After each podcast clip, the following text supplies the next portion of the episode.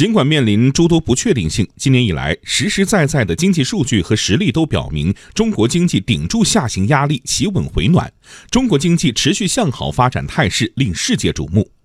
美国福布斯双周刊网站文章指出，国际货币基金组织最近将2019年中国经济增长预期从百分之六点二上调到百分之六点三，显示出中国经济正朝着正确的方向发展。文章说，外部贸易环境恶化没能迫使中国经济硬着陆。从总体上看，中国经济转型仍在继续。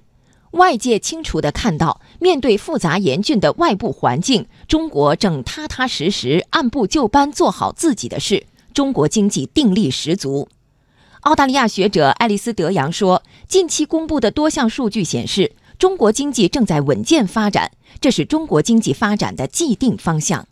海外持续看好中国经济发展前景，不仅是对中国经济长久以来展现出的实力有信心，也源于中国经济在应对下行压力时表现出来的强劲耐力与韧性，更在于看重中国经济治理体系、经济内生动力激发出的活力和巨大发展潜力。